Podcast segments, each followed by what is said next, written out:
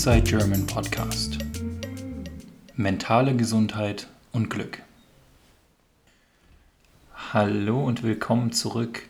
Ich hoffe, wie immer natürlich, dass es euch gut geht und zwar sowohl körperlich, also physisch, als auch mental, also psychisch. Und damit sind wir auch direkt schon beim heutigen Thema, nämlich der mentalen Gesundheit und dem Glück, also der Glücklichkeit.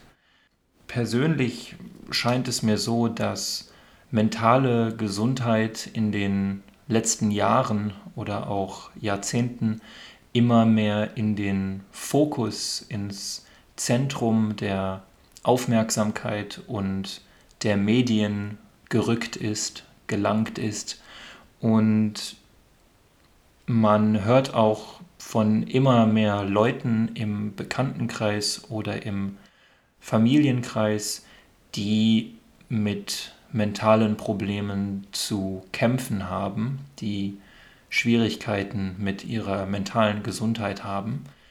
Und deswegen denke ich, dass es ein perfektes Thema für unseren Podcast heute ist. Denn generell schauen wir uns an, wie sich der Trend entwickelt, also wohin geht die Entwicklung, was mentale Gesundheit angeht und ja, hoffentlich gibt es heute auch einige Lösungsansätze. Also ich werde wie immer meine eigene Perspektive darauf geben ähm, oder beschreiben am Ende des Videos. Ich hoffe also, dass wir das Ganze mit einer positiven Note, also mit einem positiven Schlusssatz beenden können, denn das Thema an sich ist natürlich kein witziges Thema, kein spaßiges Thema, denn für die Leute, die von mentalen Problemen betroffen sind, ist es natürlich alles andere als witzig und ein sehr ernsthaftes Thema. Und einer der Gründe, dass ich dieses Thema heute bespreche, ist auch, dass ich selbst merke, dass es unter meinen Freunden und im Bekanntenkreis ein immer wichtigeres Thema wird und dass viele mit dem Thema mentale Gesundheit oder mentale Probleme schon Berührungspunkte hatten, oft leider im negativen Sinne. Und deswegen denke ich, dass es ein gutes Thema für unseren Podcast macht, das Ganze mal zu besprechen. Also, los geht's.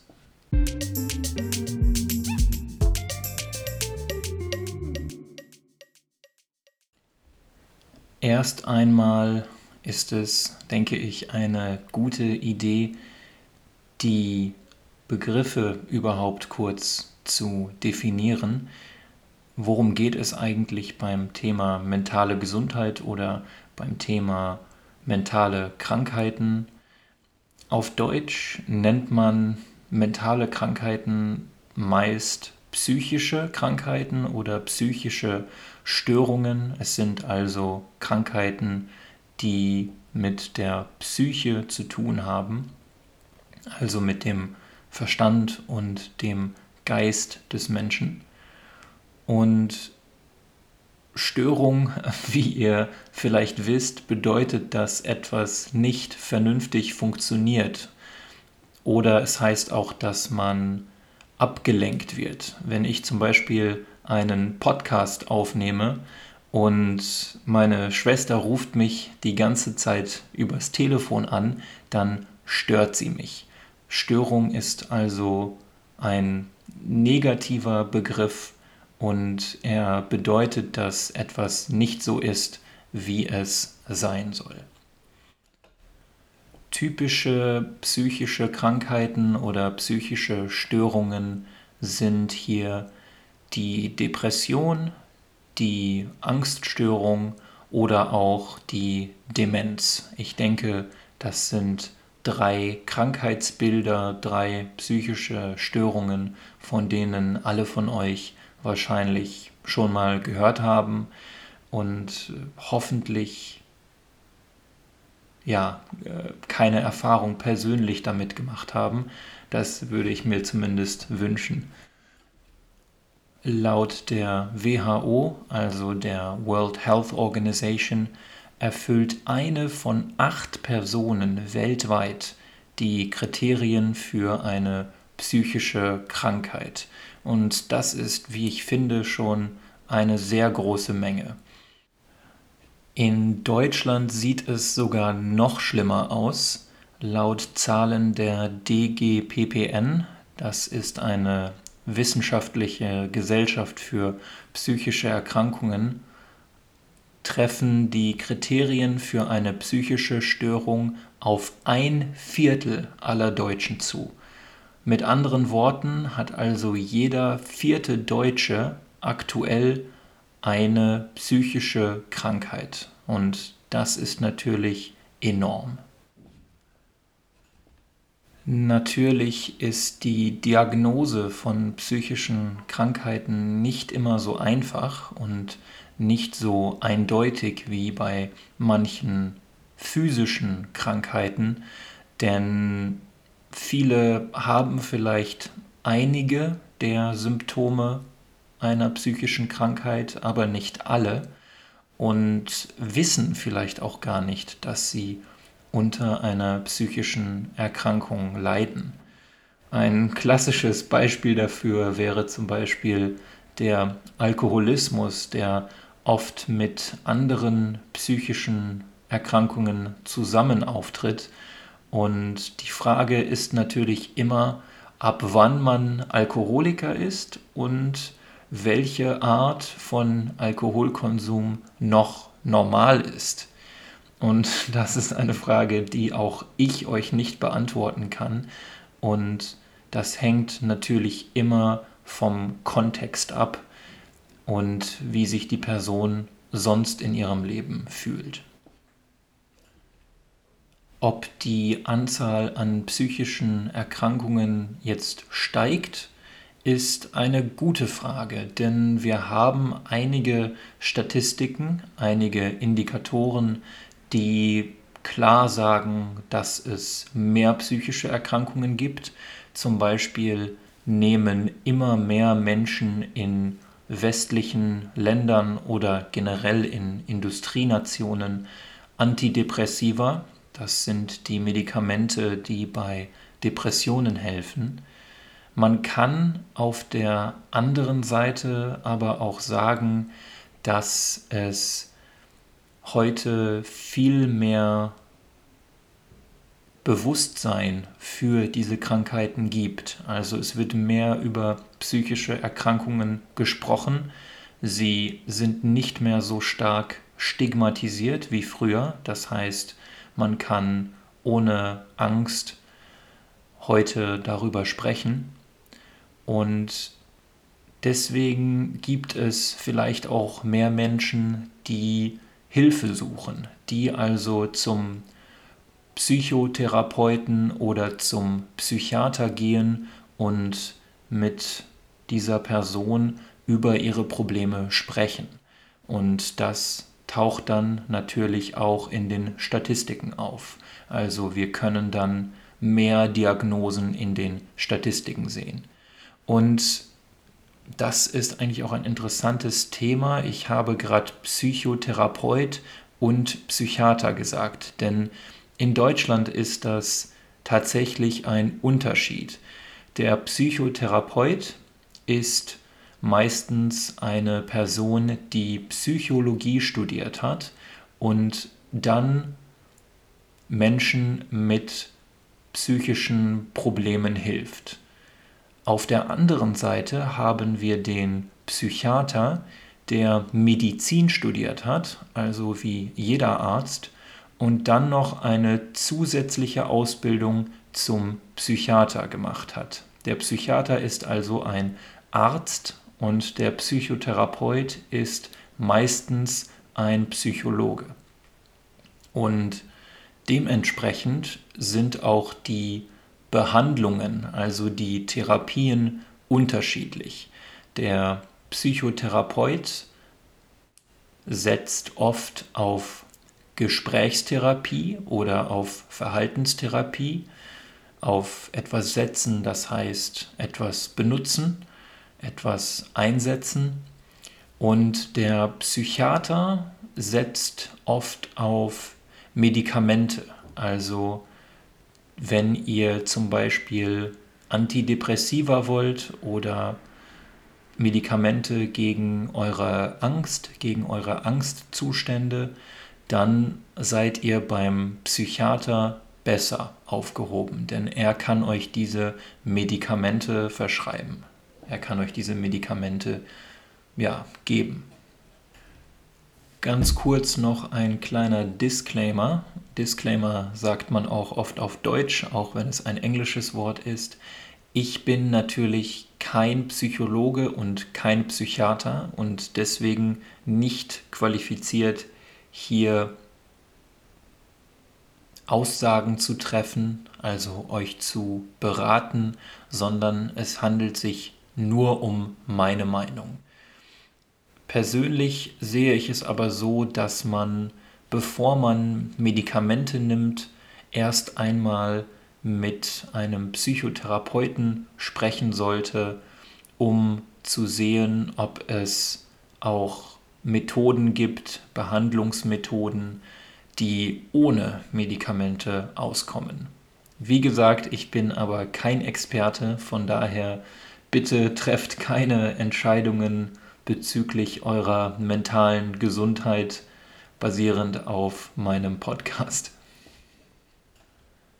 Normalerweise warte ich mit meiner Meinung bis zum Ende, aber an dieser Stelle denke ich, dass es nur fair ist, denn ihr werdet jetzt wahrscheinlich bei den nächsten Punkten auch sehen, wo ich von meiner Meinung her stehe.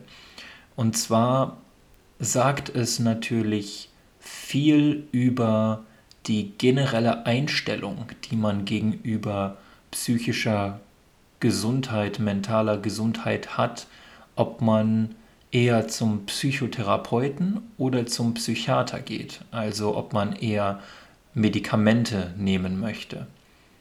Und aus meiner Sicht ist diese Unterscheidung darin begründet, also sie basiert darauf, ob man meint, dass die psychischen Probleme kontrollierbar sind, beeinflussbar sind oder ob sie nicht kontrollierbar sind. Wir könnten also zum Beispiel sagen, dass die psychischen Probleme angeboren sind, dass sie genetisch sind. Unsere Gene lösen also die psychischen Probleme aus. Wir könnten sagen, dass es mit Erfahrungen in der Kindheit zu tun hat, mit Trauma und so weiter. Und das sind natürlich Dinge, die wir nicht mehr beeinflussen können. Sie sind schon geschehen, wir können unsere Gene nachträglich nicht verändern, wir können auch unsere Kindheit nachträglich nicht verändern und von daher wäre es logisch, dass man sagt, dass wir hier Medikamente nehmen, denn wir selbst haben keinen Einfluss darauf.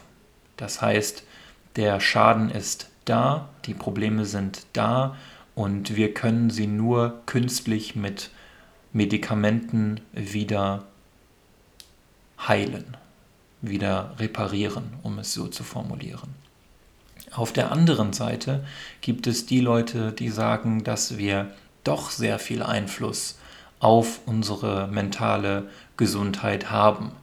Zum Beispiel durch unseren Lebensstil oder Lifestyle. Das ist ein Wort, das auch oft so auf Deutsch benutzt wird. Deswegen ähm, sage ich es auch in diesem Podcast so. Wenn ihr also auf Deutsch Lifestyle sagt, dann werdet ihr von eigentlich fast allen Menschen verstanden.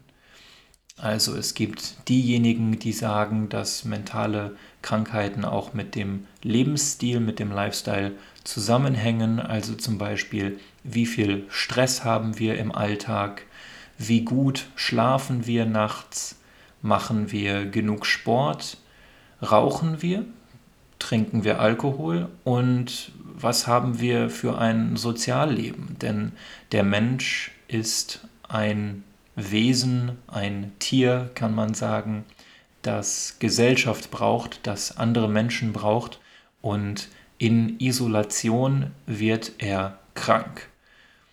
Also all diese Punkte, die ich gerade genannt habe, sind von uns zu einem großen Teil beeinflussbar.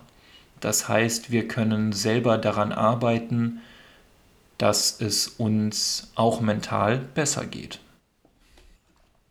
Und natürlich, wie immer, denke ich, dass die Wahrheit irgendwo in der Mitte liegt. Und mit dieser Einstellung bin ich nicht alleine. Die Professorin Sonja Lubomirskaya von der University of California Riverside hat sich mit diesem Thema sehr stark beschäftigt und in ihrem sehr bekannten Buch The How of Happiness, a Scientific Approach to Getting a Life You Want beschreibt sie, wie viel Prozent unseres Glücks, also des Gefühls, dass es uns gut geht, dass wir uns mental gut fühlen, wie viel Prozent unseres Glücks beeinflussbar sind, kontrollierbar sind und wie viel nicht. Ljubomirskaya sagt in ihrem Werk, in ihrem Buch, dass 50 Prozent unseres Glücks nicht beeinflussbar sind, leider. Das heißt, die Hälfte wird von Faktoren beeinflusst, die wir nicht kontrollieren können. Aber auf der anderen Seite sagt sie auch, dass 40 Prozent direkt mit Dingen zusammenhängen, die wir kontrollieren können, wie zum Beispiel unsere mentale Einstellung oder unser Lebensstil. Und 10 Prozent hängen von unseren Lebensumständen ab. Also ein Lebensumstand wäre zum Beispiel, dass eine geliebte oder wichtige Person stirbt und natürlich ist es unter diesen Umständen schwierig, sich gut zu fühlen und schwierig, nicht zumindest in eine kleine Depression zu fallen. Also diese 10% sind zum Teil beeinflussbar, würde ich sagen. Das heißt, wir haben die Hälfte, 50%, die nicht beeinflussbar sind und 50 Prozent, die zu einem sehr großen Teil schon beeinflussbar sind. Und jetzt fragen sich vielleicht einige von euch, was sind denn diese 40 Prozent, die ich beeinflussen kann? Was kann ich tun, damit es mir besser geht? Und das ist eine sehr gute Frage, denn ich denke, wir sollten uns auf das fokussieren, auf das konzentrieren, was wir kontrollieren können und nicht auf das, was wir nicht kontrollieren können. Und ich könnte jetzt natürlich versuchen, alle Punkte zu listen, aufzulisten, die wir beeinflussen können. Es gibt aber schon eine Person, die das viel, viel besser als ich es je könnte gemacht hat und das ist Professor Laurie Santos von der Yale University. Denn Laurie Santos hat einen kostenlosen Kurs veröffentlicht, er nennt sich The Science of Wellbeing, in dem genau diese Punkte besprochen werden und übrigens auch die Arbeit von Sonja Lubomirskaya.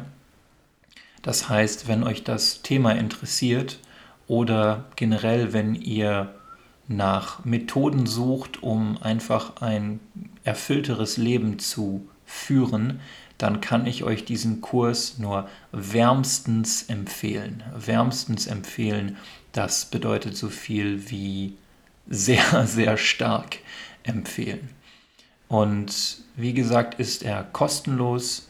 Sucht ihn also einfach auf Coursera oder auf Google und ihr werdet ihn finden. Aber für die von euch, die sich damit vielleicht immer noch nicht zufrieden geben, einige Punkte aus dem Kurs werde ich kurz zusammenfassen. Unter anderem spricht Laurie Santos von Dankbarkeit. Man soll also aktiv versuchen, Dinge im Leben zu finden, für die man dankbar ist. Und in diesem Zuge, also verbunden damit, hilft es auch sehr, wenn man ein Tagebuch führt, in dem man die Dinge täglich auflistet, für die man dankbar ist. Das wird auch als Gratitude Journaling bezeichnet. Außerdem stellt sie dar, also sie beschreibt, dass Altruismus im Leben zu mehr Erfüllung und mehr Glück führt als Dinge, die man für sich selbst tut, auch wenn wir eigentlich alle denken, dass das nicht der Fall ist. Und natürlich hat sie auch die Dinge angesprochen, die ich vorher schon einmal genannt habe, nämlich Bewegung, also Sport und guten Schlaf, also ausreichenden und erholsamen Schlaf. Und außerdem wird in diesem Kurs auch über Meditation gesprochen. Also wenn ihr Folge 5 über Meditation noch nicht gehört habt, dann empfehle ich euch das jetzt zu tun. Denn Meditation aus meiner Sicht ist ein sehr, sehr starkes Instrument, mit dem man sehr viel über sich selbst lernt und das auf jeden Fall auch mit der mentalen Gesundheit hilft. Natürlich geht es hier hauptsächlich um psychische Erkrankungen wie Depression oder Angststörungen und Menschen, die zum Beispiel an Schizophrenie leiden oder an einer bipolaren Störung, brauchen eventuell Unterstützung von einem Psychotherapeuten. Sie brauchen wahrscheinlich auch Medikamente und damit heißt es zwar nicht, dass dieser Kurs nutzlos wäre, aber das sind natürlich nochmal etwas andere Krankheitsbilder, die nicht unbedingt mit dem Glücksempfinden im Leben zusammenhängen, also die nicht mit der Zufriedenheit zusammenhängen.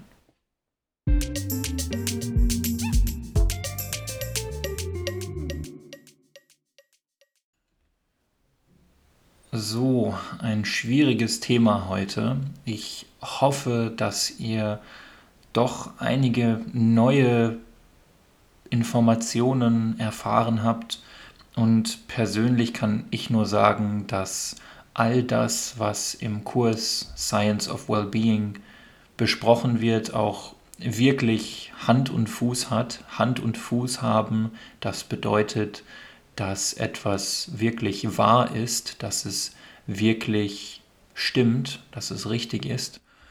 Denn ich habe diesen Kurs selbst gemacht und versuche auch all diese, diese Gewohnheiten, die dort besprochen werden, also Meditation, Sport, guter Schlaf und so weiter, einzuhalten.